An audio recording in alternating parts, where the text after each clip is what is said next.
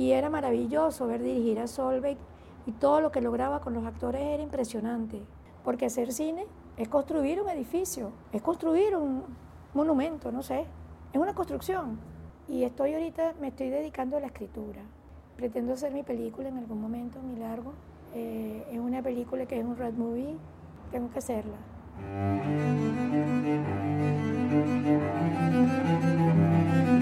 Voces del cine venezolano, una mirada crítica y reflexiva hacia el pasado de nuestro cine y un legado para las generaciones futuras en las voces de sus propios autores y protagonistas.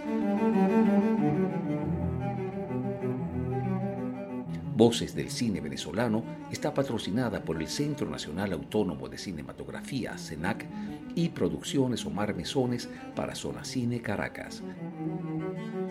Y para el episodio de hoy contamos con la presencia de nuestra invitada especial, María Eugenia Cocó Jacome. Y como siempre, quien les habla, su anfitrión Omar Mesones. Eh, bueno, Coco, de verdad estamos muy contentos de tenerte con nosotros para este episodio de hoy. Como muchos de ustedes saben, Coco es también conocida bajo el apodo de María Eugenia Jacome. Eh, Coco como ya es costumbre en este programa, nos gustaría muchísimo que comenzaras tu intervención contándonos sobre los primeros años de tu vida, eh, contándonos un poco cómo, cómo era esa Coco niña y que nos comentaras también si en ese momento, en tu infancia, eh, ya lograbas perfilar de alguna manera que el cine sería la actividad, el oficio al cual le dedicarías tu vida. Bienvenida, Coco. Yo desde chiquita fui muy inquieta. Yo salía a la calle y a mí me atrapaba la imagen y los contrastes. Yo volvía loco a mi papá y a mi mamá haciéndoles preguntas que ellos no sabían ni cómo contestarme, porque en esa época la familia era como más tradicional, los hijos no hablaban mucho, sino cuando cosas de la familia o había comunicación de colegio, comunicación de cómo te fue, pero no, yo estaba muy pequeña, todavía ni siquiera pensaba, estaba terminando primaria cuando yo empecé con ese tema de la, de, la curiosidad. Entonces yo, por ejemplo, pasaba por el 23 de enero, por decir algo que todavía era un lugar, digamos, clase media, pero ya se veía una diferencia social a como yo vivía en ese momento. Y yo preguntaba, pero ¿por qué existen este tipo de viviendas? O sea, era una inquietud. Por ahí empezó mi tema, mi tema de la imagen con la gente, siempre me enamoraba observar lo que la gente hacía, lo que la gente decía, sus historias. Y empecé a escribir desde muy pequeña. Muy inocentes y muy ingenuas, pero eran mis historias, eran mis rayas, eran mis dibujos. Y llegó un momento en que ya empecé a crecer, mi tendencia era meterme en todo lo que fuera el arte. No el cine concretamente ni la fotografía, pero el arte sí. Y me afincaba y mi tendencia era sobre todo el teatro. Entonces una vez yo me, escapaba de la casa, yo estudiaba en un colegio de monjas, este, llamado Nuestra Señora de Guadalupe, que tengo excelentes recuerdos. Eh, me dio mi formación académica y toda la cuestión, pero era un colegio de monjas. Yo me escapaba de la escuela, del colegio, que quedaba en la Avenida Casanova, por cierto, y me llevaba un bolsito otra ropa y me iba para el Ateneo en esa época, que era una casa. y un día yo llegué a ver una, una obra y estaba un señor y se me sentó al lado y me dijo, ¿y tú estás muy pequeña? ¿Qué haces aquí? Le dije, no, es que me interesa mucho el teatro. Entonces me dijo, cuando te interese algo de arte, pégate a los grandes. Ese es el consejo que te voy a dar, pégate a los grandes. Y a mí me, marcó mucho ese comentario de ese señor. Pasó el tiempo, yo seguía con inquietud, con la imagen, con los movimientos, con la gestualidad. Me fascinaba la gestualidad de la gente el movimiento de sus manos, su cara. El venezolano es muy expresivo y yo decidí estudiar fotografía. Me metí en un taller con Edgar Cherubini, estudiando en el Colegio Guadalupe, me quitaba el uniforme y me ponía un pantaloncito, una camisa y me iba para mi taller. Y yo me puse a trabajar en unas cositas ahí y le pagaba a Edgar. Y nos obligaba a escribir guiones. De alguna manera digo obligaba porque eso fue para mí el abreboca para entrar al cine. Y él escogimos varias este, historias y a mí me tocó el campito en La Guaira. Y teníamos que hacer una pequeña este, fotografía, o en cine, pero con ese guion hacer secuencias del campito. No tenía que ir a La Guaira, sino podía ser cualquier burdel de Caracas o meterme donde yo quisiera. No tenía que ir a La Guaira, pero era más o menos recrear esa historia en fotografía. Y bueno, cada quien hizo su trabajo, yo hice el mío y bueno, salí fascinada. Y ahí comenzó mi tema con el cine y conozco a PPK Films, donde está Juan Santana, Sola, Andrés Agusti, los grandes en ese momento y ese señor que me dijo hace tiempo, pégatele a los grandes, yo agarré y me fui, paz, me le fui pegando a ellos. No sabes, más nunca cerré los ojos, Omar. Cuando descubrí ese mundo, más nunca cerré los ojos. Y comencé a pegármele a los proyectos como una cualquier metiche, porque a mí no me contrataban, porque no tenía ningún tipo de musculatura como para nada, porque yo iba de metiche literalmente. Y bueno, lo que ellos quisieran, yo podía lavar posetas, a mí no me importa, yo lo que quería era estar allí. Y yo me acuerdo que uno pues se ponía a limpiar las cosas, para empezar, tú sabes, como para irse metiendo y a leer y todas estas cosas maravillosas. Conocer a, a Edgar Anzola, no, perdón, me equivoqué, es Alfredo. Alfredo Anzola, conocer a Alfredo fue maravilloso. Es uno de los hombres más dulces que he conocido en mi vida impresionante y una sensibilidad maravillosa y una bella persona y muy inteligente. Y yo me le pegué a Alfredo ahí, en, se solicita muchacha, como todo propia, estaba Elba, todo ese sentido, y, y yo paralelamente seguía para mi teatro. Yo iba para mi teatro, hacía títeres con, pero después hice títeres con los grandes, Elba Escobar, Guillermo Dávila, y Levi Rosel ahí pegándome a los grandes. Paralelamente a eso, me iba cuando vi un rodaje de Metiche para aprender con mucha discreción, con mucho respeto, porque para mí un set es un, templo, es como mágico. En ese momento para mí era como tocar el cielo, de metiche, ¿no? Pero yo tocaba el cielo igualito. Todo esto era un poco escondidas de la casa, porque hablar de cine, hablar de fotografía era, se volvió loca. Mi hermana, que es diplomática, mi otra hermana es periodista, mi otro hermano es arquitecto. Yo mínimo tenía que ser abogado o médico, pero no, no, no. Lo mío era irme siempre hacia donde está la gente que me gusta, que, me enseña la vida.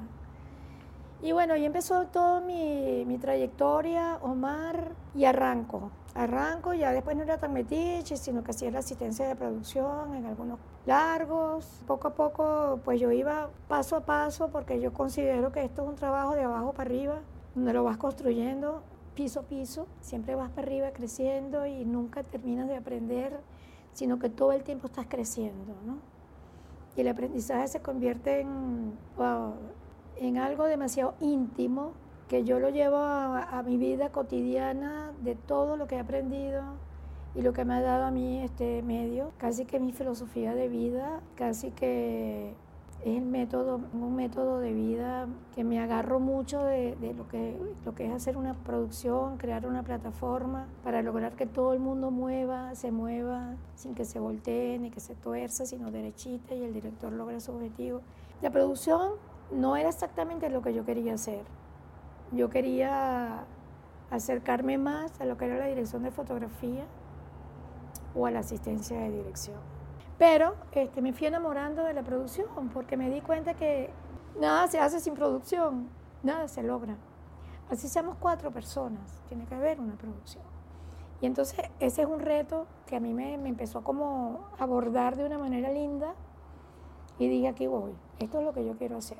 Y bueno, poco a poco en mi casa fueron como mis padres, mi papá era un hombre muy conservador, mi madre era una mujer que era única hija de cuatro varones, muy consentida, hermosa. Fue un matrimonio de 50 años. Este, mi papá era un empresario, mi madre era ama de casa, eventualmente hacía algunos trabajos. Y bueno, poco a poco ellos fueron entendiendo cuáles eran mis, mis sueños, ¿no? Y me los empezaron a respetar porque se dieron cuenta de que yo no andaba loqueando, ni andaba que no era una locura, que la gente de cine era gente seria, yo se los iba demostrando, incluso le presentaba gente. Y entonces me sentí feliz porque sentí que ya por ahí podía seguir soñando con, mi, con la idea de, del cine. Pues, Una vez que finalizas esta etapa de aprendizaje y de entrenamiento, eh, ¿cuáles fueron tus primeros trabajos ya en términos profesionales? Después que yo empiezo a pegarme a los grandes en Caracas, me mudé para Oriente, para el Oriente venezolano, y nos fuimos a vivir a Puerto Píritu. Y formamos un grupo comunitario llamado Caos, donde cada persona de ese grupo tenía una labor importante. Todos teníamos una labor que hacer. Éramos documentalistas, éramos fotógrafos, teníamos biblioteca infantil, teníamos dos emisoras de radio. O sea, nosotros está, tomamos por asalto culturalmente el sector de Oriente. Era Richard Izarra, que tiene una, una empresa llamada Product, que no vive en Venezuela, él es un hombre bastante conocido. Hernán Vera, que en ese momento era mi compañero. Hernán estudió cine en Inglaterra, en Londres, y bueno, era un apasionado de la escritura y de la imagen y de, hacer guiones. Pancho Gutiérrez, también estudió cine, era sonidista, sonidista en cine, cine ficción y sonidista en documentales. Estaba Calú, que era su, pareja, Luisa Beatriz Arriaza, que era la, la pareja de Richard. Y éramos un grupo pequeño pero contundente, donde decidimos tomar por asalto culturalmente toda la parte de Oriente con documentales, fotografía. Y llega Alfredo Anzola al grupo Caos, nos brinda la posibilidad y la oportunidad de hacer una película ficción llamada Manuel con Asdrúbal Meléndez. Yo trabajé ahí en la producción. Prácticamente es mi primera película, Manuel, se la hicimos en Puerto Píritu, que la hizo Adrúbal, eh, era el protagonista y Virginia Urdaneta era la otra, la chica. Era sobre la historia de un cura, era un poco como representando a estos curas de izquierda, que se sublevan, que llevan a Dios a los barcos, al mar, más no dentro de una iglesia, donde concientiza un pueblo, donde pues, de alguna manera humaniza más a Dios en cuanto a que no es el, que soñamos, sino el que está siempre presente donde tú vayas. Bueno, esa fue nuestra primera producción como grupo Caos, pero cada persona en ese grupo tenía su tarea dentro de la película. Pues a mí me tocó mover en la producción y llegó un momento que nos llegó una actriz y yo tuve que actuar con Adrúbal Meléndez en una, en una secuencia. Porque la actriz no llegó y por accidente me Coco, por favor, porque bueno, yo como hacía teatro y toda la cosa. Pancho era sonidista, pero Richard y Hernán, estoy casi segura que estaban trabajando con la parte de producción ejecutiva. Y fue una experiencia tan bella, tan hermosa, tan enriquecedora, de verdad, y bueno, apasionante. El cine, el cine es una pasión, una cosa... Y esa fue la primera experiencia como tal que yo tuve en mi vida, y eso fue en 1978, por ahí. Luego de eso, que nosotros decidimos con el Grupo Caos hacer documentales. Los Cariñas, que es una comunidad indígena muy importante del Caribe, donde son los que hacen casabe, todas esas cosas, una maravilla de gente. Hicimos pesca de arrastre, pero no es la de Carlos Apuro, sino la pesca de arrastre del Grupo Caos, porque nosotros vivíamos frente al mar y nosotros veíamos cómo pasaban esas lachas y se llevaban hasta, o sea, eso era, eso era penado por, por la ley la pesca de arrastre está prohibida. Nosotros hicimos el documental mostrando lo terrible que es una pesca de arrastre. Bueno, eso fueron algunas polémicas, algunos problemas que hubo para poder transmitir ese documental, pero lo hicimos. Estamos en Puerto Píritu, seguimos con nuestro eh, gran proyecto de, radio, de fotografía. Simplemente era un grupo que, se, que quisimos armar y empezar a crear cosas. Y creo que era el momento perfecto para hacerlo históricamente en ese momento que no pasaba nada del otro mundo, por lo menos en la provincia. Nos vamos a vivir a Cumaná. Y en Cumaná fue que explotó lo más hermoso que pudo habernos pasado con respecto a que ahí sí nos afincamos más en todo lo que era la parte de imagen en cine. Llega John Petricelli y él se enamora de este señor, concha, pero ¿cómo es que se llama? Es un señor de Cumanacoa y filmamos el documental de ese señor que es una maravilla, una belleza, creo que se ganó hasta un premio. Nosotros fuimos a la península de Araya y creamos una historia con un poeta muy importante en Cumaná que se llamaba Cruz Almerón Acosta y nosotros le hicimos un homenaje a ese poeta con algunas cosas infantiles, pero hicimos un documental, documentamos el proyecto. Y la historia era un pirata patepalo gigante que llegaba a secuestrarse a la princesa, que era hermana de Cruz Almerón Acosta. Agua Santa se llamaba ella, y vivía en ese momento, estaba anciana. Y nosotros llegamos y filmamos la experiencia y nos ganamos un molinillo de oro en Colombia con ese proyecto.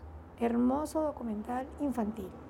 Y seguimos la ruta de todo lo que es Cumaná hacia el Golfo Cariaco y hacia Sucre, haciendo eh, imágenes, o sea, filmando manifestaciones culturales.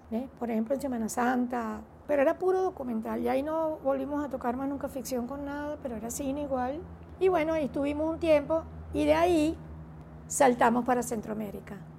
En Centroamérica estaban pasando cosas. En Centroamérica habían guerras. ¿Qué parte, qué países de Centroamérica? Bueno, primero era Managua, Nicaragua, que ya habían ocurrido una revolución, por decirlo así, ya estaban allí viviendo y apoderados del, del gobierno los sandinistas. Ya se había ido Somoza. A nosotros nos llegó una invitación como grupo Caos de Ernesto Cardenal, que es un cura que todo el mundo ya debe saber quién es, donde él quiere que esa, experiencia que nosotros cultural teníamos en Oriente la trasladáramos para allá. Y nos entusiasmamos porque toda la vida nosotros hemos querido estar en un lugar donde pasen cosas así. Porque claro, somos personas obviamente con sensibilidad social con... y preparamos el viaje. Hernán, Richard y Pancho se van para, para Estados Unidos a comprar equipo. Cámara, compraron una Super 16, compraron un pequeño Nagra de sonido y equipo, trípode y se compraron una Vans Volkswagen y fueron a Nueva York a comprar todo eso mientras este, nosotros estábamos preparando viajes, las, digamos, las personas que quedamos en Venezuela y luego reencontrarnos en Centroamérica con todos los equipos. Porque lo que nosotros queríamos hacer era documentales de la situación política y social de Centroamérica, tanto de Managua, de Nicaragua como El Salvador. Llegamos a Managua, yo, este, Hernán y Richard y Pancho Gutiérrez, que era el sonidista, Richard Izarra, Hernán Vera, llegaron a Centroamérica. Y yo me fui, se fueron los otros compañeros y nos encontramos el mismo grupo, menos dos, no se pudieron ir en, en Managua. Bueno, el encuentro fue maravilloso, todos estábamos felices. Yo tenía cuatro meses de embarazo de mi hija, Candela. Llegué con mi barriguita, yo estaba feliz porque me, ya directamente llamándonos Ernesto Cardenal, yo me fui directo al Ministerio de Cultura y yo empecé a trabajar en ese ministerio. Trabajé con niños que fueron mutilados de la guerra que hubo en Nicaragua y trabajamos bastante historias infantiles y yo me enfoqué mucho en todo lo que eran libros infantiles venezolanos. Y armábamos por ejemplo por ejemplo la gallinita esa que agarraba comida para el invierno. Entonces hacíamos había niños que tenían brazos pero no tenían piernas entonces hacíamos los, muñecos y poco a poco fuimos penetrando en todo lo que era la parte de Nicaragua de una manera honesta, real, sincera, para poder lograr presentarnos como unos venezolanos que queremos hacer un registro sobre la, lo que está sucediendo en Centroamérica. Me otorgan una casita muy linda, me voy a vivir con mi barriga, con mi panza, pero la guerra era dura, era en El Salvador. Ahí era donde estaba la guerra, porque ya en Managua, digamos, ya había habido un triunfo en ese momento eso fue en 1979 para 1980. Y bueno, yo seguía trabajando mientras este, el otro resto del grupo también hacía sus labores, mientras aquellos se fueron para El Salvador a registrar la guerra. Eso ya yo no podía porque tenía la barriga, pero nosotros hacíamos una labor de, de recibir el material que ellos hacían y entonces editar, este, editarlo. Hicimos una revista paralela y nos metimos así más en el mundo, digamos, periodístico, porque habían dos personas que eran periodistas, inclusive había un alemán. Se empezó a unir gente, muy interesante, muchos extranjeros, pero Hernán, Richard y Pancho filmando la, guerra. Ellos sí filmaron la guerra, era impresionante, eh, o sea, una cosa que tú no, no, no podía creer, porque bueno, Venezuela, pero en su momento fue bastante importante, porque esos documentales llegaron a ir a festivales eh, de cine, en Leipzig, eh, fueron a Italia, distintos festivales internacionales, fueron muy reconocidos. Y bueno, nada, el mundo audiovisual para nosotros se nos abrió más, digamos, ese compás de, entender que no solamente tu compromiso es hacer una película de ficción, que es una maravilla, que no lo cambio por nada del mundo, pero también hay otros cuentos que echar y que todo entra por los ojos, las emociones, la alegría, la, la tristeza, o sea, todo entra por los ojos. O sea, para nosotros fue como que nos tiraran y caímos parados en el sentido de que entendimos la importancia de lo que estábamos haciendo históricamente a través del cine. No éramos unas personas que estábamos presentes en el momento del rodaje, pero estábamos presentes en el momento de recibir un material y armar la historia, honestamente. Nosotros nos prohibimos mostrar una gota de sangre, nosotros nos prohibimos absolutamente este, ese tipo de, crímenes de guerra, eso no salía, siempre había unos documentales de esperanza, ¿sabes? De mucha, de mucha esperanza. Sin embargo, perdimos muchos amigos que fueron asesinados, amigos cercanos, otros presos políticos. Y bueno, llega el momento en que van a filmar a un cura salvadoreño muy importante que cierto Rubén Blades le hizo una canción que se llama Arnulfo Romero. Arnulfo Romero fue asesinado en, dando una misa y ellos estaban en El Salvador en ese momento. Entonces ellos lograron filmar todo lo que fue el velorio de ese señor y toda la masacre que hubo ahí. Eso lo vio el mundo entero y bueno, si no, no lo hubiera visto nadie porque más nadie había para hacerlo. A nivel de filmación, a nivel de fotos había muchas, pero a nivel de rodaje así, que te muestra las cosas, fue muy importante y eso fue muy trascendente para nosotros. incluso hay historias en que yo no quise participar porque me oponía a lo que ahí se estaba enseñando no lo hacía simplemente. Incluso películas ficción que no me gustaban tampoco, ¿no? ¿Qué ocurre a tu regreso a Venezuela? Empecé a trabajar en el Ateneo de Caracas en 1984 porque había maternal y había, este, era la parte de, escolaridad el Ateneo, no era la parte, no era el Ateneo principal, pero esto era un, un apéndice del Ateneo que lo dirigía el señor Porte, que es el papá de Enrique Porte, un gran dramaturgo venezolano. Y yo daba clases allí a los niños y mi hija estudiaba ahí. Entonces, bueno, seguían en, ese tema de protección, de muchas cosas, hasta que me puse a trabajar en Alter. Llegan los guiones de García Márquez, llega el guion de Un Domingo Feliz, que se lo entregan a Olegario Barrera. Ahí trabajé con Olegario, se trabajé en esa película. María Adelina Vera era la protagonista. Y bueno, se hizo, a mí me gustó mucho esa película porque Olegario echó muy bien el cuento. Luego llega Tomás Gutiérrez Alea, que es un gran director cubano. Trabajar con él era un, casi un sueño imposible. Comienza a trabajar un guion de García Márquez, que llamaba Mi alquilo para soñar. Y bueno, comienza la preproducción, no sé cuánto, con Delfina. Todo esto era la productora Delfina Catalán. Pero nunca se llegó a rodar esa película, pero sí le dio a uno cierta musculatura en cuanto al trabajo, enfrentar los problemas, entender un poco más mm, a dónde van dirigidas las cosas cuando un director no está de acuerdo con ciertas cosas del guion o cuando el guionista no quiere que se le cambien. Bueno, uno va aprendiendo mucho y respetando también, porque son sus historias y cómo lo ve el director. No se logró nada con la película, pero sí hubo un tiempito que pude trabajar cerca de Tomás Gutiérrez Alea, pero este, comenzaron a, eh, me, comenzaron a salir otras cosas, pero ya en publicidad. Y en ese momento yo tenía que, que dejar lo que estaba haciendo porque yo necesitaba eh, trabajar, tener algunas cosas que yo que requería en ese momento. Y como el cine era tan esporádico y era tan eh, sin abandonarlo, pero me fui a publicidad. Entonces me puse a trabajar en Walter Thompson, me tocaron este, como cliente toda la parte de Navisco, yo era la productora de todo lo que era eh, la parte de cuñas en sitio, o sea, en los rodajes, yo era la que preparaba todo eso junto con el director, es otro, otros códigos, es otro mundo completamente diferente, pero uno está ahí también, ¿ves? Como productor. Y aprendí muchísimo, hice bastantes cuñas. Fue un momento muy enriquecedor, pero al mismo tiempo difícil para alguien que sabe que la publicidad es, mintiendo pues en muchas cosas, en casi todo. Y bueno, empecé a sentirme incómoda en algunas reuniones, en los meetings de producción, con algunas cosas y este, ahí me fui. Renuncié, mi jefe era Bobby Coimbra, que es un hombre bastante conocido en los medios publicitarios. Muy bueno, Bobby, un excelente jefe. Con Bobby salí contenta, ellos también quedaron muy contentos con mi trabajo. Y vino el proyecto cinematográfico, que es el siguiente. Hay una señora llamada Alba Revenga, que era la esposa de José Rafael Revenga, el que era presidente de Venevisión. Y cae un proyecto. En ese momento este, se comenzó a construir o a concursar un pabellón en Sevilla. Tierra de Gracia se llama el proyecto de Venezuela donde concursaron varios arquitectos. Y el diseño del pabellón era una gran pantalla de cine. Ese era el, gran proyecto de arquitectura que había que realizar. Me llaman de un compañero de publicidad, que se llama Paco Fustero, me llama y me dice, quiero que te, que te vengas conmigo para este proyecto cinematográfico.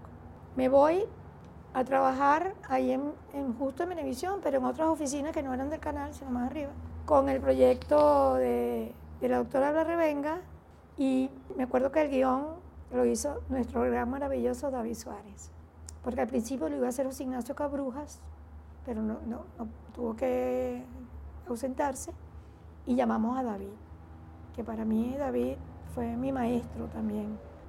Y era filmado en 70 milímetros. Bueno, eso fue una experiencia impresionantemente maravillosa.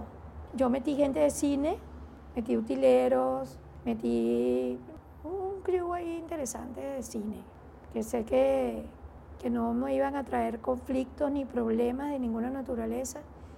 Y era un, eran tres camiones de la, del ejército, el equipo eran toneladas, 70 milímetros eran unos equipos impresionantes. Entonces, bueno, la filmación fue el Guri, fue Explosión del Cerro Bolívar, fue Canaima, fueron Los Llanos, fue Mérida, fue toda Venezuela. Todo fue un proyecto muy bonito, Caracas. Este, duramos filmando dos meses y medio.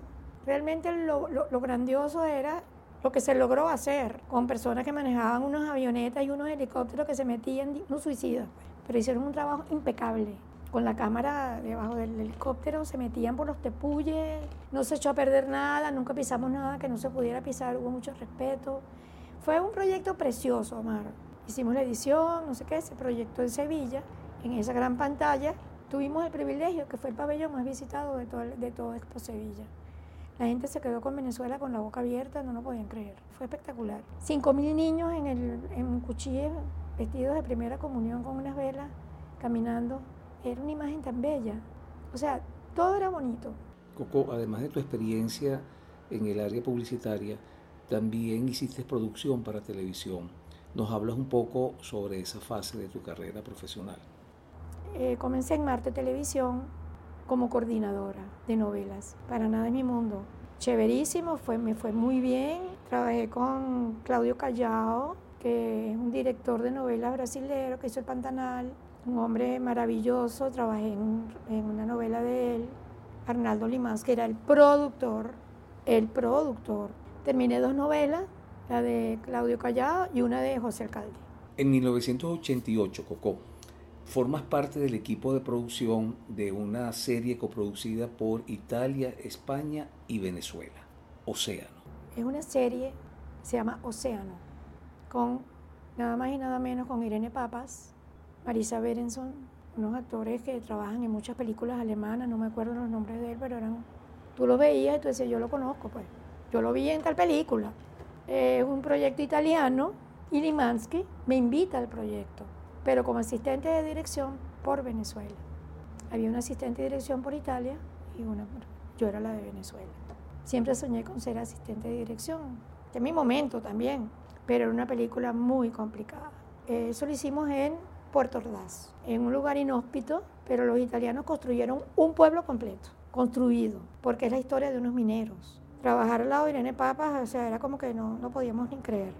Una mujer maravillosa, y bueno, el director era un italiano de apellido Ruggero, que luego vino a Venezuela a hacer varias películas, pero creo que al final no pudo, no pudo venir más. Y comienzan a llegar las personas, la vestuarista, el maquillador, no sé qué. Todos venían de ganar Oscar con la película esta del chinito que hizo Bertolucci, El Imperio del Sol. No sé si El Imperio del Sol ganó tantos Oscars, no me recuerdo. Pero estos eran la vestuarista, el maquillaje, la productora que vino de, Italia, la otra. Y Bertolucci era como el productor, pero allá en Italia, él nunca vino a Venezuela. Y bueno, yo dije, bueno, buenísimo, me voy. Y bueno, fue una película muy, muy complicada porque habían efectos especiales, volaban casas, el director era bastante fuerte, muy exigente con los actores. Entonces, bueno, se atrasaba a veces la película y duraba, duró más de lo que se pensaba en un plan de rodaje. A veces como, como asistente de dirección no se cumplía el plan de rodaje. Eso, muy, eso no puede pasar, pues. Sin embargo, la viví, la sufrí y me la gocé muchísimo. Coco, en Macu de Solve Hogestein estuviste en el equipo de producción encabezado por Olegario Barrera. ¿Nos puedes hablar sobre esa experiencia, por favor? Que ver y dirigir a Solve era exquisito, porque Solve tiene como una dulzura, pero al mismo tiempo es una mujer determinante como directora. Y yo trabajaba asistente de Olegario Barrera, Olegario era el productor. Yo estaba regresando de viajar del exterior cuando el mismo Legario fue el que me introdujo en, el, en esa película, en Maco, cosa que también le voy a agradecer el resto de mi vida. Primero, trabajar con Olegario fue maravilloso. Por supuesto, quien tenía más conexión con Olegario y la directora era él, y el asistente de dirección, por supuesto, pero como productor era Olegario con, con Solvay. Y él, pues simplemente nos transmitía a nosotros las cosas, cómo se iba desarrollando el, el proyecto a nivel de producción de asistentes y todas esas cosas. Pero yo como siempre quise pegármela a los grandes, cada vez que Solve dirigía yo me le pegaba a ella así, de metiche, y me le ponía muy cerca para verla dirigir. Y era maravilloso ver dirigir a Solveig y todo lo que lograba con los actores era impresionante, impresionante. Estaba Daniel Alvarado, estaba dirigiendo una muchacha muy joven, que era Macu, y Solveig logró una niña, una actuación maravillosa. Fran Espano era el protagonista joven y otros actores importantes que también trabajaron en esta peli. Y era impresionante la dirección de actores, cómo la manejaba Solveig. Aprendí mucho de ella. Y bueno, aprendí incluso en producción con Olegario, trabajar un rodaje bastante sui generis, porque era un barrio Chapellín donde nos atracaron, donde nos sabotearon los rodajes, nos quitaban la luz. había un, día que era cuando llegaba la policía a hacer el allanamiento y unos malandros se fueron para la Ávila y cortaron la luz completica cosas así que teníamos producción que resolver. Entonces no era fácil, ¿no? una película con, muy exigente eh, ese nivel de producción, porque era en el barrio, barrio, barrio, Chapellín. Pero también había mucha gente ahí muy buena, que siempre eran más los buenos, que nos apoyaban, que nos cuidaban, que siempre conseguíamos un, apoyo a nivel de producción, donde guardar las cosas, o mira tal cosa. Siempre había uno, personas lindas que se pegaban con producción y hacían cosas que nosotros les decíamos también para aprender, porque siempre pienso que uno tiene que llevar la pedagogía a los lugares donde uno va, enseñar a los demás. Ese ha sido siempre mi, norte en este trabajo. De hecho, bueno, terminé dando clases en la ULA, ¿no? De, eh, ahorita, antes de la pandemia, de producción, en medios audiovisuales, porque hay que enseñar, o sea, el cine es una cosa que debería hacerlo todo el mundo y habría paz en toda la humanidad. Es mi opinión. Coco, también veo en tu filmografía que tuviste la oportunidad de trabajar con Alberto Arbelo. Estoy en mi casa en Mérida, no quería recibir visitas, no sé qué me pasaba ese día. Preguntan por mí, no estoy. Tocan la puerta, una señora pregunta por mí, mi sobrino Candela le dice que yo no estoy. Qué lástima, porque vengo de parte de Beto Arbelo, que no lo conocía en ese momento, nunca lo había visto en mi vida porque él quiere que ella sea la productora de un proyecto que estamos, vamos a comenzar a, producir. Cuando me dicen en el cuarto, bueno, casi me desmayo, me quería pegar contra las paredes, o sea, pero al día siguiente yo, yo me fui para la productora y me presenté. Y era un proyecto bellísimo, una serie que se pasó en Televen llamada Los Últimos. Fueron 13 capítulos en cine. Y este, bueno, con Beto la relación maravillosa. Es más, Beto es un director que yo, por ejemplo, le decía a Beto, a mí me parece tal y no me parece cual, cosas que él estaba ahí, y Beto lo aceptaba, ¿sabes? Lo escucha uno. Es un director que tiene esa capacidad de decir, o déjame pensar bien lo que me están diciendo, aunque esto era lo que yo traía en la cabeza, pero esto tiene lógica. Entonces siempre hubo con Beto una comunicación maravillosa, de mucho respeto, aunque fuera el ser, éramos amigos, y después, bueno, pero dentro de ese era el director, como debe ser, y yo era la productora. Pues. Y bueno, hicimos ese proyecto en tres meses.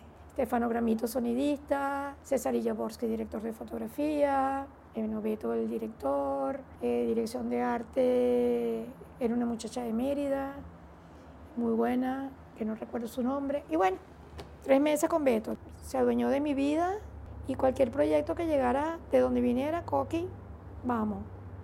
Eh, terminamos los últimos, la serie que hicimos en Mérida. Llega el proyecto de Mariana Rondón. Beto tiene su casa productora que se llama Cinema Sur, que es la que representa la película de Mariana. Y yo soy la productora, pues, de Beto. Y comienza el rodaje con Mariana. terminamos el rodaje con Mariana. Viene este señor de España con una película hecha en Caracas, se llama Lo que tiene el otro. Trae actores eh, españoles, pero también tenemos muy buenos actores venezolanos una película que creo que la pasaron un día en Caracas y más nunca. Yo ni siquiera alcancé a verla, pero sí duramos dos meses rodando la película, fue en un diciembre, me acuerdo. Y bueno, también fue una experiencia interesante.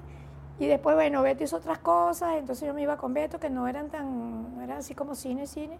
Me llama un día de desayunar y me dice, Coqui, tengo el proyecto que tú sabes que empezamos hace 13 años. Yo, ¿cuál, Beto? No puede ser, Bolívar. Ese proyecto, hacía 13 años atrás, Beto ya me había hablado de ese proyecto este, que lo íbamos a hacer pues algún día. Pero ya ese día que desayunamos aquí en Caracas, ya era un hecho que se iba a hacer.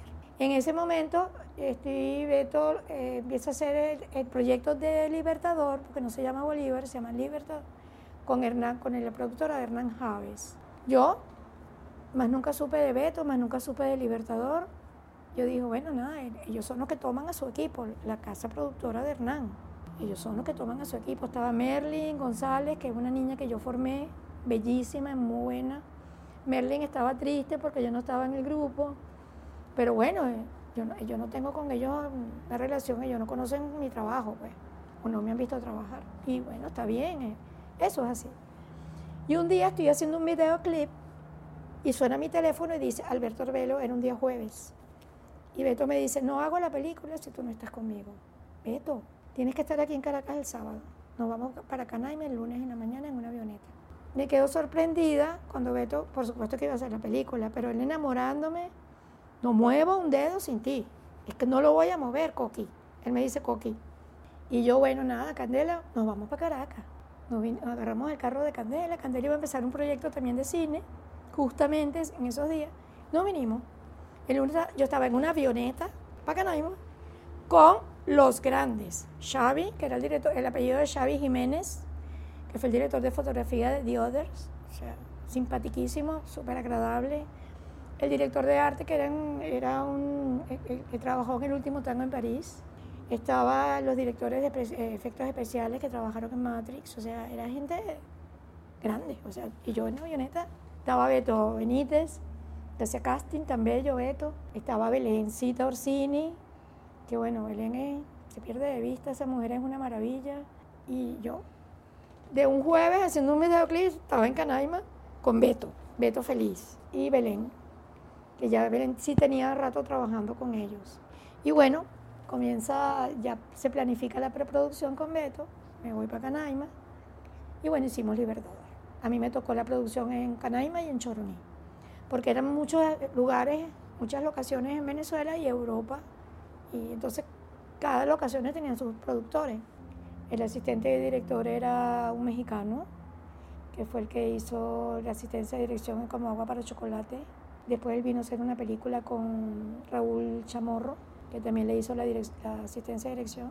Era una película exigente, sobre todo por el, por el equipo, ¿no? Gente muy, muy profesional y fue muy interesante todo.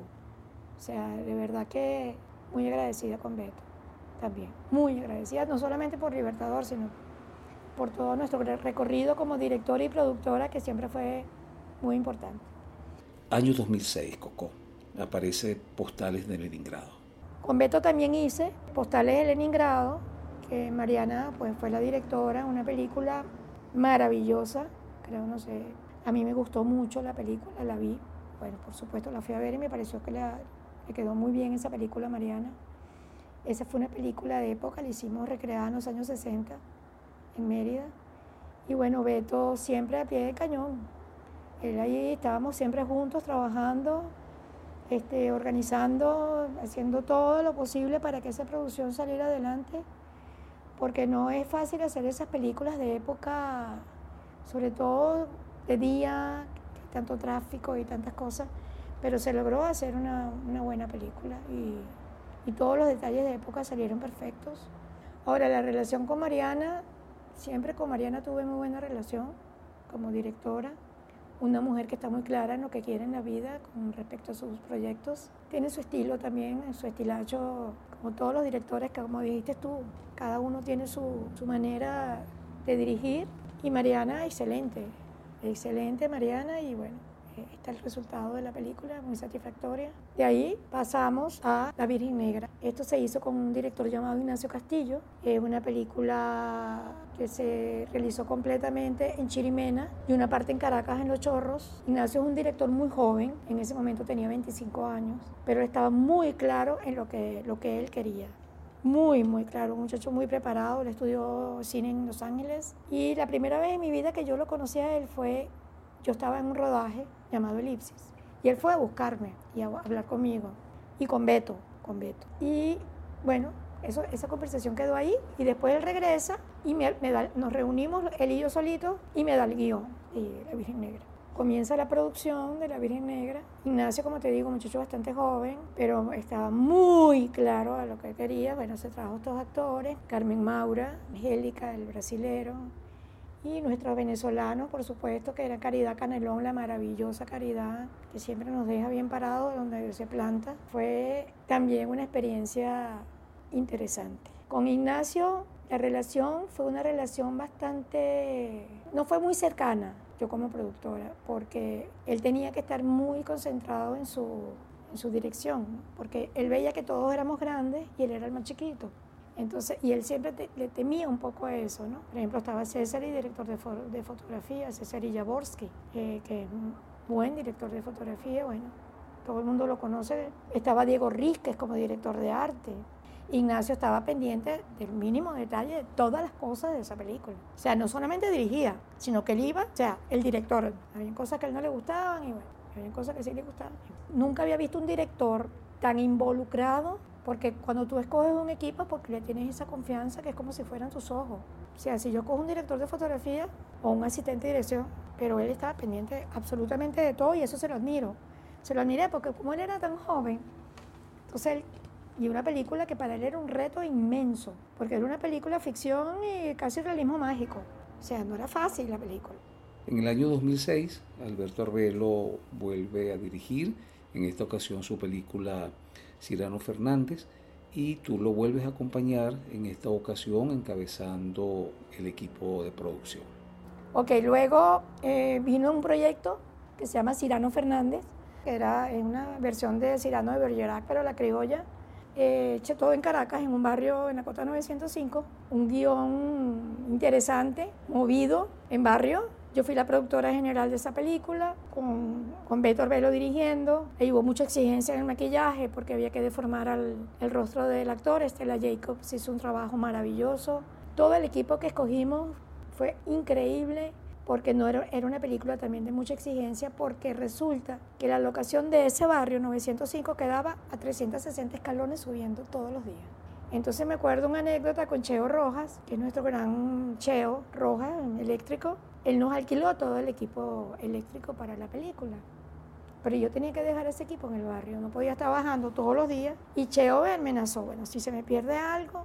Y no, ese barrio llevamos como un trabajo pedagógico donde muchos muchachos que tenían ciertos problemas en ese barrio se fueron plegando y cada departamento lo acogió como aprendiz. Eso fue un trabajo muy bonito que hicimos allí y bueno, hicimos la película eh, completa.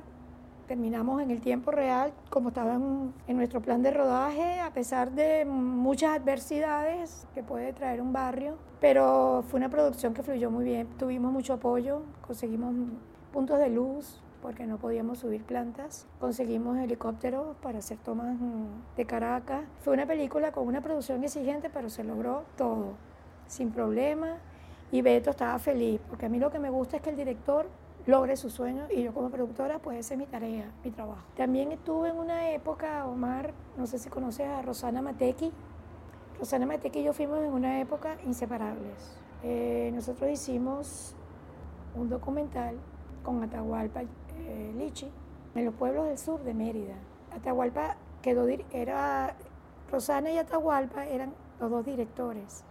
Yo nunca había trabajado eh, con dos directores, jamás. No es fácil. No es fácil porque, bueno, cada, como dices tú y como lo pienso yo, con mi experiencia, cada director tiene una visión.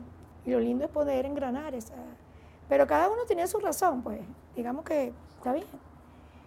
Llegó un momento en que Rosana, pues, eh, este, salieron otros proyectos y dejó Atahualpa y la película se llama El secreto de las lagunas no era inicialmente el nombre de la, del proyecto. Y yo también lo abandoné, el proyecto lo abandoné.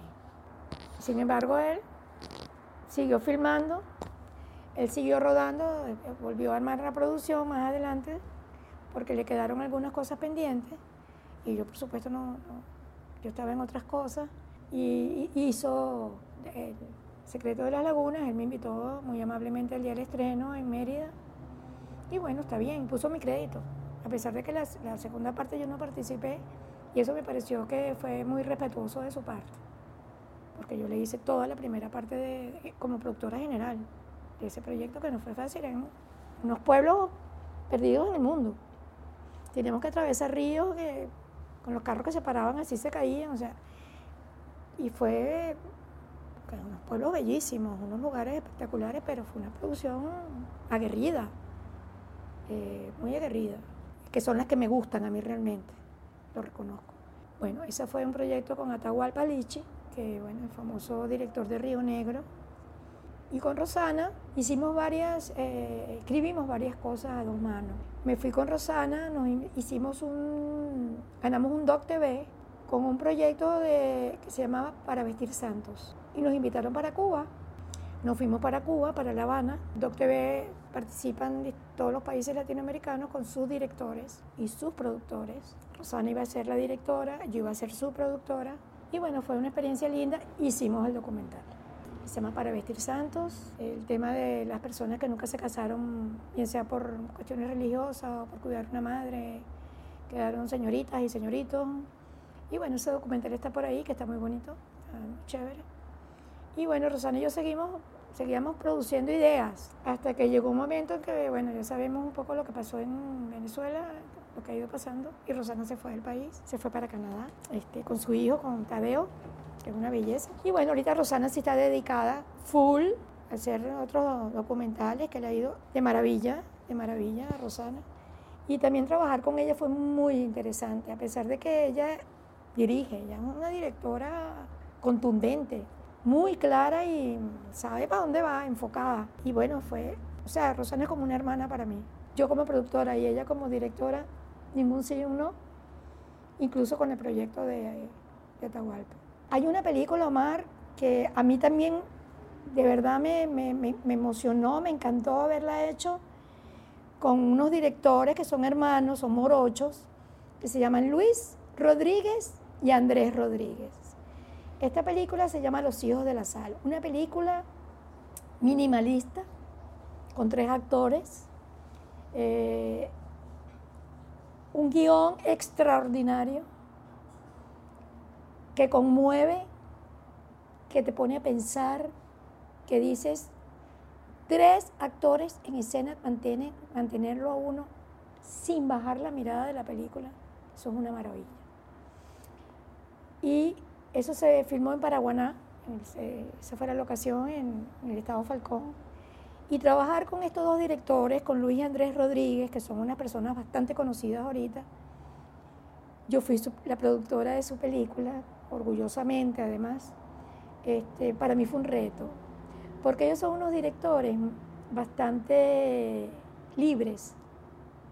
Ellos no creen en los tiempos, ellos no creen en nada de eso, o sea, ellos pueden durar tres días filmando sin que corten. Y bueno, eso sabemos que en cine es imposible. Eso lo sabemos y un productor pues sabe que eso no puede pasar. Eso tiene un régimen, digámoslo de esa manera, a nivel de plan de rodaje, que tiene un principio y se acaba a tal hora, y punto y se acabó. Porque bueno, piensa horas extras, una serie de cosas, y el productor tiene que cuidar mucho de la película también, aparte de cuidar a los directores, cuidar el rodaje como tal.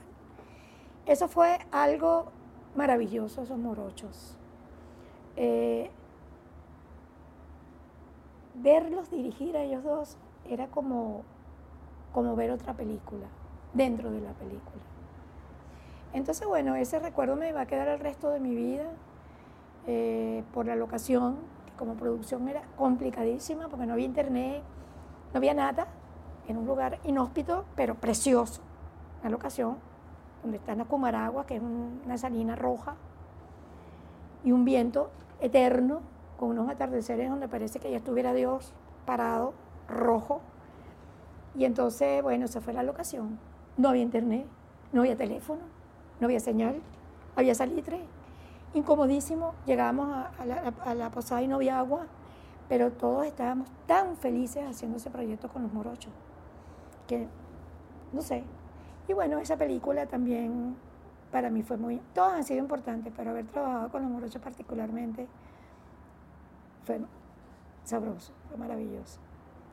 En su edición del año 2015, Coco, el Festival del Cine Venezolano te invitó a formar parte de uno de sus jurados. pero también aprovechó la oportunidad para rendirte un muy merecido y ganado homenaje en reconocimiento a tu trayectoria profesional dentro del cine venezolano. Eh, cuéntanos mm, cómo te sentiste. Me acuerdo en Mérida, en el Festival de Cine, que fuimos jurados, tuve el honor de tener a Rodolfo Izaguirre al lado de mío como jurado, a José Velasco, que ahorita es el director del Trasnocho, era el trabajaba en Blancica, y Laureano Olivares como actor y Coco, esa que llaman María Eugenia Jacome, también era parte del jurado en ese festival. Y oh sorpresa, pues Karina me tenía un homenaje. Y me acuerdo que estaba Antonio haciendo la presentación, estaban dando los premios, ganó tres bellezas en esa oportunidad con una película de Carlanga de, eh, Carlos Caridad. Y bueno, estaba Antonio, que por cierto escuché su entrevista y me pareció maravillosa. Y un hombre que también se pierde de vista y siempre me, hubiera gustado trabajar algo con Antonio, nunca lo he hecho pero siempre ha sido como parte de un sueño que he tenido de poder estar con él en cualquier rodaje. Este, porque, bueno, Antonio es también un productor que enseña, enseña y mucho. Y sobre todo con ese humor que tiene tan maravilloso que nunca se debe perder en ningún momento. Y los productores tenemos la tendencia en algún momento de perder el humor porque, bueno, no es fácil hacer una película, es bastante complicado y depende también de, un director, como tú muy bien me preguntaste hace rato. Hay productores más exigentes, hay productores más confiados. Y entonces, bueno, para un productor a veces se hace un poco cuesta arriba algunos proyectos, pero se logran, porque ese es el reto. Luego de tantos años ejerciendo el, el oficio de productor, que es un oficio fuerte, eh, duro, difícil, eh, muchas veces ingrato, a pesar de todo eso, ¿qué es lo que más te ha gustado de ser productora? Ok, cuando a mí me entregan un guion, ahí está el primer paso para mí. Coco, aquí tienes el guion, yo quiero que tú seas la productora de mi proyecto. Leo el guion, me pasa mucho que voy leyendo el guion y ya en mi cabeza voy haciendo como una escaleta. Interior, apartamento de señora Josefina. La señora Josefina es proletaria. Ya en mi cabeza hay una estructura de ese apartamento, de ese perfil de esa señora. Y ahí comienza la pasión como productora. Porque como yo soy la que busca las locaciones, después que veo guion, que hago desglose, que me entregan los desgloses a todo el mundo, y hay una preproducción, en la preproducción yo entrego locaciones al director de fotografía, al director, al sonidista. A mí me pasó una vez que un sonidista me dijo, un sonidista que no era venezolano, necesito una locación donde no suenen los pájaros, y era en el campo. Entonces esas cosas, el campo hay pájaros cosas así que suceden, ¿no? Pero entonces como productora yo empiezo a hacer la escaleta de locaciones, no de, de concepto, ni de la idea. Y ahí comienza para mí la pasión ir armando la plataforma como si fuera un Tetris, como si fuera un rompecabezas, que encaje todo perfectamente. Porque la locación que necesita el director es ese apartamento proletario, pero al lado vive en el country club fulanita, pero yo tengo que, que que concentrar esas locaciones por plan de rodaje. Ahí me toca el trabajo con el asistente. Entonces es lo que más me apasiona, Omar. Como productora, crear y entregar el diseño de producción a el director y a los que van en esa plataforma como cabeza y como no cabeza, porque para mí todo el mundo tiene valor ahí. Pero por supuesto, eh, mi pasión es esa, eh, yo, yo me acuerdo que la último, el último guion, que fue La Virgen Negra, para mí era complicadísimo, porque trabajar en el mar no es fácil, es muy complicado. Las locaciones eran una aquí y otra allá, o sea, era así como muy... Y, y, y, y fue maravilloso, o sea, logré con el asistente de dirección engranajes, porque eso es lo que es una producción, es engranar. Y pedirle a todo el equipo, cabezas de equipo, un desglose de su, de su departamento que tiene que ver con las locaciones, que tú no lo creas. Yo no puedo meter en una locación que me lleven un vestido para la señora proletaria de Carolina Herrera, pues. ¿Entiendes? Entonces, si a mí la vestuarista me entrega un desglose, un momentico, no. Claro, eso le corresponde al director de arte, pero producción tiene que estar atento para que no hayan ese tipo de cosas. Producción tiene que estar atento a todo, absolutamente a todo. Respetando cada departamento, pero que se cumplan las cosas, con criterio, con, con pie de plomo, pues. Porque hacer cine es construir un edificio, es construir un monumento, no sé, es una construcción y después se derrumba. Pero también me ha pasado que tengo una locación que fue aprobada por todo el equipo principal y voy una semana después y la tumbaron. Tumbaron esa locación, desaparecieron del lugar. Entonces las cosas en producción, tú dices, ¿qué? Y pasas como tres horas en blanco y el corazón acelerado, ¿no? Tengo que resolver ya y lo resuelves. Entonces, eso es la producción. Buscas la pieza que encaja el rompecabezas. A mí me pasó en una película, se me pasó, se me pasó una locación. Y ese era el día de esa locación. Se me pasó. Ni siquiera había pedido permiso. Era con unos curas que son bastante difíciles. Terminamos el rodaje en una calle y todo y la, el asistente de dirección grita, ahora vamos para tal sitio. Yo me quedé helada, así. No había pedido esa locación, se me pasó, se me pasó. Termina esa mujer de decir, yo no corría, yo levitaba por las calles, porque todo quedaba cerca relativamente, levitaba, levitaba. Cuando voy a hablar con el jefe mayor de los curas, estaba en el aeropuerto del Vigía, montándose en un avión. Necesito hablar con él por teléfono. Estoy hablando del Monseñor Porras, que es el, ahorita es el cardenal. Y el Monseñor Porras estaba en las escalerillas del avión para venirse a Maiquetía y me atendió el teléfono y me dio el permiso. Y nadie se enteró, absolutamente nadie se enteró de que eso me estaba pasando. O sea, la única que sabía ese secreto era yo. Pero ahora se van a enterar todos los que están escuchando este episodio. Pero no he dicho qué película. Yo esa noche pensé que me iba a dar un infarto, porque no te creas, uno se enferma, uno se tiene que poner duro para no caer en una virosis, una gripe, porque te bajan las defensas, ese tipo de cosas, pues es una presión. Entonces decidí montar un taller para darle clase a los muchachos en la universidad de trabajar bajo presión en cine como productores. Coco, y en términos profesionales, en, términos de cine, ¿a qué te dedicas en este momento? ¿Qué, ¿Qué estás haciendo? Por ejemplo, yo estoy escribiendo mi película en este momento. Tengo rato haciéndolo. Ahorita tuve que parar por muchas razones. Eh, mi película es un largo ficción y ahorita la paré, pero estoy escribiendo pequeños cortos intimistas, muy minimalistas también, ¿no? que no eh, tiene mucha exigencia de producción. Y estoy ahorita, me estoy dedicando a la escritura. Pretendo hacer mi película en algún momento, mi largo. Eh, es una película que es un road movie, tengo que hacerla. Tengo que hacerla, y, pero ahorita en este momento de mi vida, en este momento de unos tres meses para acá, estoy es concentrada en escribir cortos, porque ya ahora quiero ya soltar muchas cosas que he aprendido de directores, de otros productores, de imagen. Y creo que llegó mi momento, en, este momento, me llegó mi momento para hacer esa pequeña, ese pequeño paréntesis de productora y quiero ser realizadora. Bueno, Coco, de verdad muy agradecido por habernos permitido estar contigo durante este tiempo. Eh, todos sabemos que te encuentras en, un momento eh, difícil de tu vida. Eh, sabemos que estás dando una de tus batallas más significativas e importantes. Pero también sabemos, Coco, que como, como buena productora que eres, ese plan de rodaje que, que te has trazado en este momento específico de tu vida se va a cumplir. Muchísimas gracias también eh, quiero darle las gracias a tu hija Candela, que también eh, ella fungió esta vez como, como productora de este episodio, ya que fue la que organizó eh, todo lo que era necesario organizarse para que pudiéramos estar contigo, tomando todas las medidas de, bioseguridad que este momento requiere y mucho más la, tu estado de salud.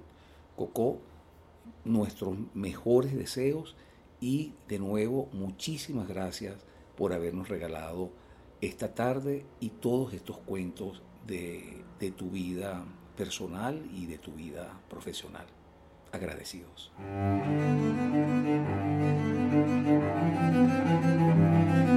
Voces del cine venezolano una mirada crítica y reflexiva hacia el pasado de nuestro cine y un legado para las generaciones futuras en las voces de sus propios autores y protagonistas.